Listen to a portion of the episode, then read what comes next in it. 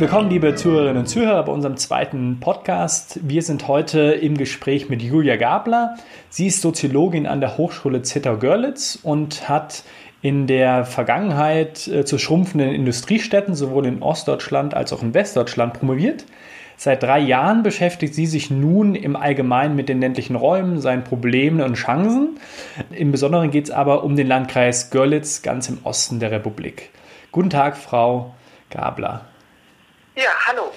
Stichwort, Stichwort Görlitz. In der ersten Ausgabe habe ich mit Wolfgang Kiese gesprochen und er hat äh, zu meiner, etwas zu meiner Überraschung gesagt, dass für ihn die schönste Stadt Deutschlands Görlitz äh, sei. Äh, können Sie das so bestätigen? Ja, auf jeden Fall. Ähm, Görlitz ist sozusagen eine der ältesten Städte und hat, ähm, äh, hat einfach den Vorteil, dass hier äh, sozusagen eine sehr mittelalterliche Stadtstruktur erhalten worden ist und durch zahlreiche ähm, ja, Rekonstruktionen und Restaurierungen, äh, insbesondere vor dem Hintergrund eines anonymen Millionenspenders, der in den letzten 25 Jahren für die Sanierung der Altstadt sozusagen Geld überwies und äh, deswegen eine sehr attraktive alte Stadtstruktur hat, äh, was bis zu alten Handwerkerhäusern ähm, reicht und Jugendstilbauten, also sozusagen eigentlich die ganze Architekturgeschichte äh, der ja, fast äh, letzten 500, 600, 700 Jahre ähm, aufrechterhalten konnte. Und das macht das Stadtbild sozusagen durchaus attraktiv. Und äh, ich hatte vorgestern auch gerade Besuch von einer Nürnbergerin, die auch ganz fasziniert über den Untermarkt lief und staunte, äh, ob der schönen Kulissen, die es hier zu bestaunen gibt. Genau. Das, das stimmt, das kann ich so, so nur bestätigen. Ich war auch schon zweimal in, in Görlitz, mir hat die, die Stadt auch sehr gut gefallen. Was mir allerdings ein bisschen aufgefallen ist, es, es wirkt tatsächlich vielmals wie, wie so eine Kulisse. Also ich fand es ähm, sehr, sehr leer, vor allen Dingen äh, ja wenig äh, äh, junge Leute und da sind wir auch schon ein bisschen bei, bei dem Thema der, ähm, ja, der schrumpfenden Stadt. Gerade ähm, viele junge Leute ziehen, ziehen weg. Das, das ist auch das Thema, mit dem Sie sich beschäftigt haben. Genau. Ähm, also es gibt jetzt zwei, zwei Richtungen, in die ich jetzt gerne kurz die Anschlüsse sozusagen, die Sie vorgelegt haben, ausformulieren wollte. Ja. Das eine ist sozusagen Kulisse vor dem Hintergrund Girlywood. Ähm, äh, in Görlitz werden tatsächlich viele hochkarätige Filme, auch Hollywood-Filme produziert, eben weil es hier so eine attraktive Stadtkulisse gibt und es eben deutlich günstiger ist, in Görlitz Straßenzüge zu sperren als in Paris oder Berlin. Dementsprechend hat sich Görlitz tatsächlich auch als Filmstadt äh, durchaus bewiesen und hier internationale Stars und Produktionen angelockt. Inglorious Bastards, ähm, der Vorleser sind so ein paar Titel, die hier in größtenteils auch hier in Görlitz gedreht wurden. Andererseits ist eben der Wirtschaftszweig, sich hier für die Filmindustrie zur Verfügung zu stellen, ähm, hat tatsächlich so einen, ähm, so einen zwiespaltigen Nachgeschmack hinterlassen, weil man tatsächlich manchmal auch als äh, Bürgerin der Stadt und als Bürger den Eindruck hat, man ist hier sozusagen zu einem besseren Statisten geworden und äh, die Vermarktung der Kulissen äh, für das Filmgeschäft sozusagen die Frage des die Frage sozusagen hinten anstellt, wie eigentlich die Bürgerinnen und Bürger hier in der Stadt leben, als doch auch aktive, äh, also unter dem Stichwort aktive Stadtpolitik. Ja ähm, das ist was, was manchmal so ein bisschen schwierig ist, was sich aber auch äh, zunehmend, äh, zunehmend verändert, weil Görlitz natürlich hier in Ostsachsen tatsächlich eine Ausnahmestadt ist, insofern, als wir hier zumindest seit den letzten fünf bis zehn Jahren auch wieder Bevölkerungswachstum haben. Und ich weiß nicht, ob Sie die Empirika-Studie kennen oder vielleicht einige der Hörerinnen und Hörer haben vielleicht die Debatte mitgekriegt. Es gab eine Empirika-Studie, die sozusagen insbesondere in Sachsen Wachstums- und Schrumpfungsregionen äh, differenziert hat und Görlitz damals sozusagen sozusagen zu einer äh, äh, Wachstumsperle äh, auch erklärt hat. Das heißt, hier in Görlitz ist es ähm, durchaus anders, äh, als wenn man jetzt sich sozusagen die Region Ostsachsen anguckt. Und ähm, es geht hier sozusagen, was die Bevölkerungsperspektive angeht oder den Bevölkerungswachstum, deutlich besser als anderen äh, Städten und Gemeinden hier in der Region. Nichtsdestotrotz gibt es natürlich die, die, die Problemlage, dass, dass, dass, dass viele, gerade junge Frauen, die die Region verlassen. Genau. Das betrifft allerdings nicht nur den Landkreis Görlitz, sondern das ist ein äh, insbesondere die östlichen Länder betreffendes Phänomen, das zum einen natürlich durch den hohen Abwanderungsdruck äh, der 90er Jahre äh, auch zu erklären ist oder immer noch zu erklären ist, weil damals äh, aufgrund der mangelnden Arbeitsplatzperspektiven und der prekären Erwerbssituation in Ostdeutschland viele Familien äh, und eben auch äh, Frauen abgewandert sind, während sich das aber in den letzten zehn Jahren sozusagen von der motivationalen Lage verändert hat. Also es ist weniger die mangelnden Erwerbsaussichten, äh, Stichwort Fachkräftemangel. Also es gibt jetzt durchaus äh, viele äh, Handwerksbetriebe, die händeringend nach Auszubildenden suchen, sondern eher die Situation sich dahin verschoben hat, dass aufgrund des schmaler werdenden, ähm, der schmaler werdenden Altersgruppe der jungen Menschen ja. hier einfach sich sozusagen keine Anschlüsse mehr bieten. Ne? Also man trifft sozusagen einfach seinesgleichen nicht mehr, weshalb viele äh, junge Menschen auch abwandern. Die Spezifik der Geschlechterperspektive hat nochmal noch eine andere ähm, vertiefende oder noch eine andere Problemlage, ähm, Stichwort ist da ähm, Industrieregionen in den ländlichen, äh, in den ländlichen Räumen, also dass sich insbesondere vor der starken äh, Technik- und Industrieausrichtung äh, viele Erwerbs Perspektiven für Frauen hier nicht mehr verwirklichen lassen. Äh, das ist sozusagen ein struktureller, ein struktureller Faktor. Und ein anderer ist tatsächlich, dass Frauen oft besser qualifiziert sind. Das ist auch in den ländlichen Regionen so. Also höhere Bildungsabschlüsse, höhere Schulabschlüsse, höhere äh, Ausbildungsabschlüsse erwerben, also besser qualifiziert sind und dadurch natürlich ihre Berufschancen nicht so sehr im ländlichen Raum sehen, sondern da tatsächlich stärker in die Metropolen und äh, städtischen Zentren Zentren wandern. Das trifft aber nicht mehr sozusagen auf eine Ost-West-Wanderung so stark zu, sondern heute eher äh, auf die Metropolen in Sachsen, also Leipzig und Dresden und natürlich äh, die anderen Metropolen, äh, Berlin und so sind da gefragtere Lebens- und ähm, Arbeitsorte für die Frauen. Viele, viele junge Frauen, die, die vielleicht ähm, ja, nach dem Abitur oder nach ihrer Schulausbildung, in, Sie haben es schon, schon gesagt, in, in, die, in die größeren Städte gehen, ähm, kommen die dann später wieder zurück? Teilweise.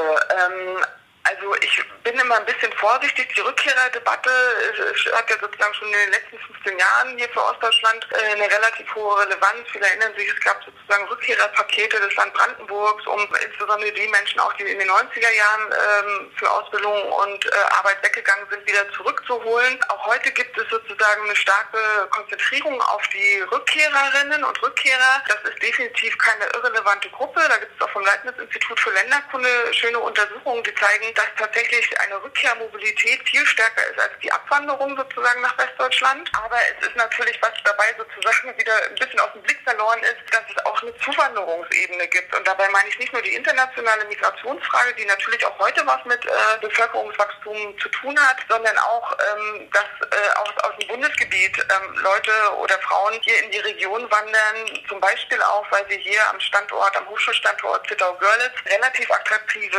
ähm, Studiengänge anzubieten hatten. Das relativiert sich gerade ein bisschen, weil andere Hochschulen nachziehen, äh, aber dadurch auch eine starke Zuwanderung sozusagen verursacht haben. Und diese Gruppe derjenigen, die auch aus Österreich oder aus Bayern oder aus, äh, aus Schleswig-Holstein hierher gezogen sind, diese Gruppe wird, wurde noch gar nicht sozusagen wahrgenommen, weil häufig in der Selbstwahrnehmung gerade dieser Provinzhochschulen auch eine starke Orientierung an den vorhandenen ähm, Klientel, an den potenziellen Studierenden vor Ort ist. Die allerdings haben sie einmal ein Abitur natürlich auch gerne in andere Städte erstmal wandern und weniger stark die Fokussierung darauf, dass sie möglicherweise auch als attraktiver Studienort für ganz Sachsen bzw. für Süddeutschland äh, oder auch für Ostdeutschland sind. Darauf haben wir auch mit äh, unserer Studie, mit unserer Befragung, die wir hier an der Hochschule Zittau-Görlitz repräsentativ durchgeführt haben, mal hingewiesen, dass da, das, da definitiv auch ein Zuwanderungspotenzial ist, das man in, in Augenschein nehmen kann.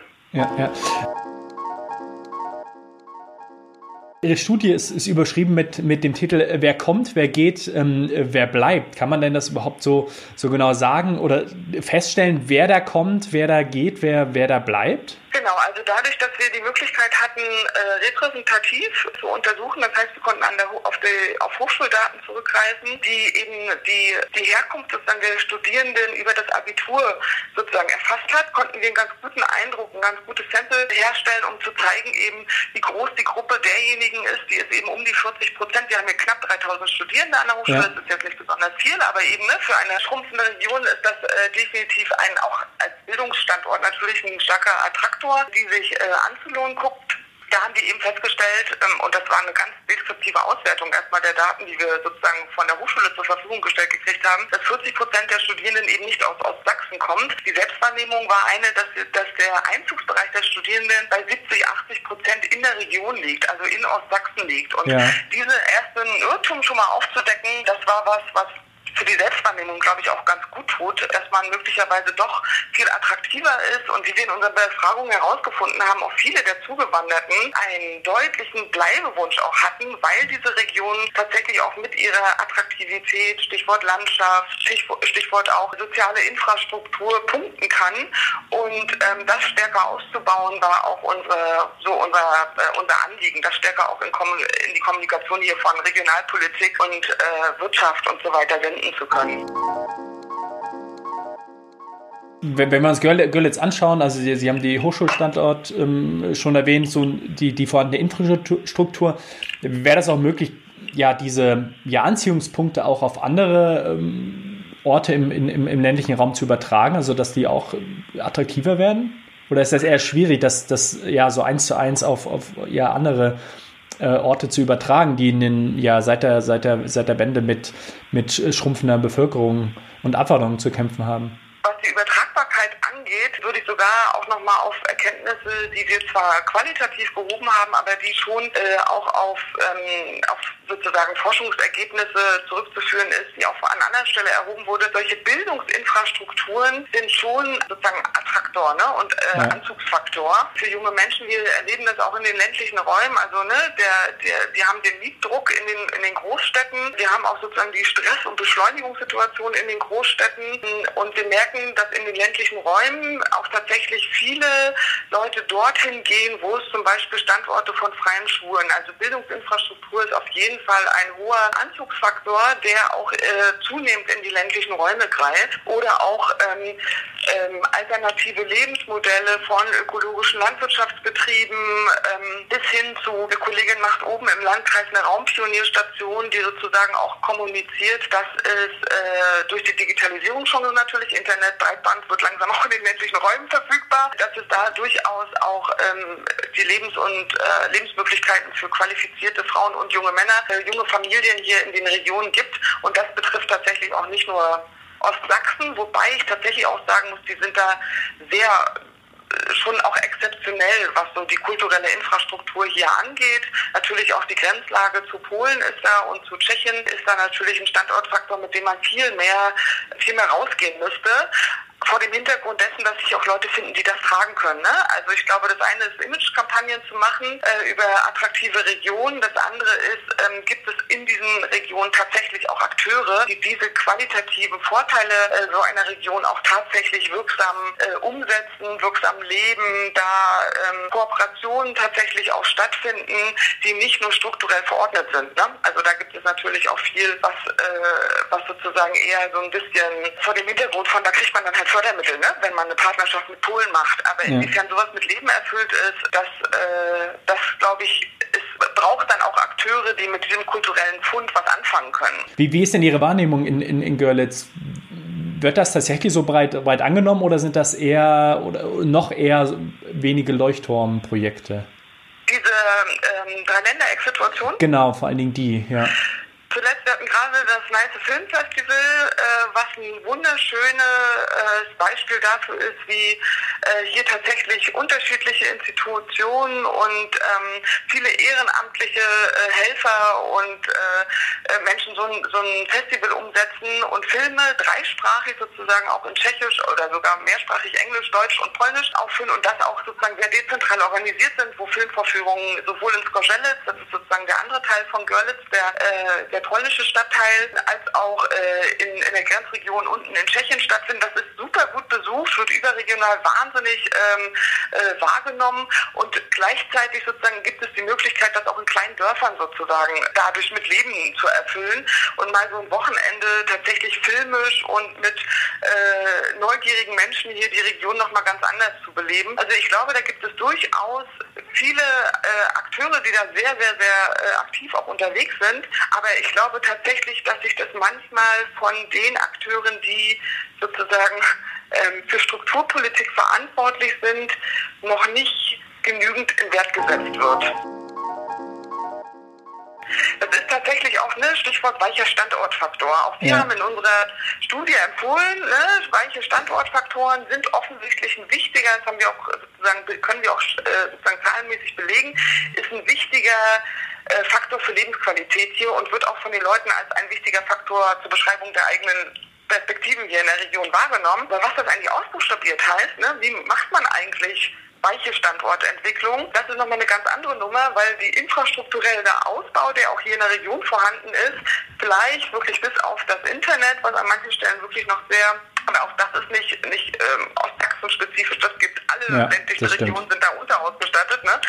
Ähm, was ja auch Straßenbau angeht, was hier die Kita-Versorgung angeht. Also da sind wir wirklich vorbildlich unterwegs, kann man nichts anderes sagen. Und äh, gleichzeitig eben fragen sich viele, auch Verwaltungschefs, die auch von kleineren Gemeinden, jetzt haben wir das alles, kostenloses Mittagessen und Straßen und eine Seenlandschaft, warum kommt denn keiner? Also gibt es möglicherweise unter dem Stichwort weiche Standortentwicklung ähm, noch andere ähm, Perspektiven, die man da heben muss. Und deswegen haben wir auch einen Vorschlag entwickelt, wie man eigentlich eigentlich hier auch Frauen als Wissensträgerinnen, die auch möglicherweise ein Gespür dafür haben, was braucht eigentlich eine Gemeinschaft, eine Gemeinde, äh, auch eine, Dorf, äh, eine Dorfgesellschaft, was braucht sie eigentlich für Institutionen, damit sie attraktiv ist und auch für die eigene Lebensentwicklung sozusagen Chancen bietet. Also Welche Institutionen sind das denn?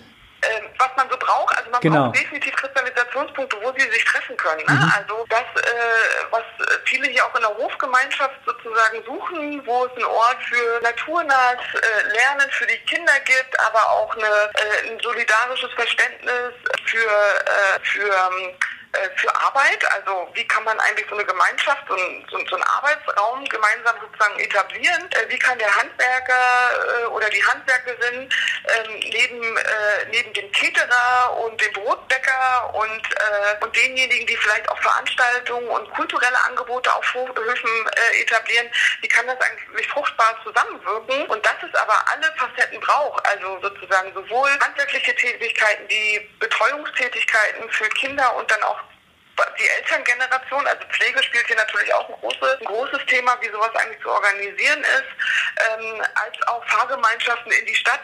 Wie kann sowas eigentlich organisiert werden? Das sind alles Themen, die häufig an solchen äh, lebendigen Orten äh, auch durchaus sozusagen äh, sagen, stark diskutiert und thematisiert werden. Und da war eben die Frage oder war unsere Idee, okay, wenn das hier tatsächlich die Orte gibt und wir haben da viele Frauen getroffen, die vom Ökolandbau bis zum ähm, Kulturzentrum im, in, in, in Dörfern sozusagen aufrechterhalten, wie können die eigentlich als Wissensträgerin für die Entwicklung von Dörfern stärker in Regionalentwicklungsperspektiven eingebaut werden. Stichwort LIDA zum Beispiel, ne? die ja sozusagen Strukturentwicklung für die ländlichen Räume auch programmatisch vorbereiten. Und da steckt dann auch wirklich Geld hinter. Und äh, so haben wir Partner aus äh, eben solchen Regio Institutionen der Regionalentwicklung, aber auch klassisch Kreisentwicklung, also Verwaltung äh, aus, dem, aus dem Landratsamt mit eingeladen äh, und haben eben versucht, auf Augenhöhe gemeinsam äh, Strukturpolitik äh, für, also durch Frauen initiiert, aber durchaus nicht nur relevant für Frauen, ne, sondern das sind Themen,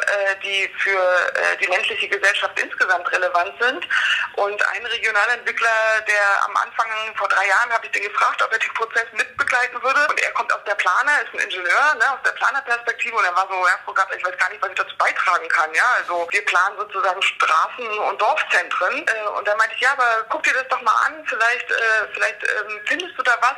Und der hat an Workshops teilgenommen und hat jetzt gerade im Februar auf unserer ähm, Schlussveranstaltung wirklich nochmal stark betont, wie inspirierend es für ihn gewesen ist, zu sehen, dass möglicherweise ein Dorfgemeinschaftshaus nicht nur dazu taugt, dass dort ähm, Hochzeiten durchgeführt werden können oder sich sozusagen der Gemeinderat trifft, sondern dass es Ort für Kristallisationsprozesse, also für Gemeinschaft sein kann. Also dort, wo vielleicht auch kleine Bürogemeinschaften sich treffen können, weil äh, die äh, Bäuerin eben nicht mehr Vollzeitbäuerin ist, sondern äh, in ihrem zweiten in ihrem zweiten Standbein äh, einen Blog schreibt oder ähm, sozusagen auf der Softwareentwicklung äh, kommt. Also wie kann man eigentlich verschiedene Lebens- und Arbeitsfacetten verknüpfen und so anregen, komponieren, dass äh, auch alle Wissensressourcen einer Dorfgemeinschaft angezapft werden können. Ja. Und das macht dann auch Spaß und die Beteiligungsebene ist natürlich etwas, wo man auf einmal merkt, es ist relevant, was wir hier tun. Und wir sind nicht sozusagen aus Dresden gesehen, strukturschwacher Raum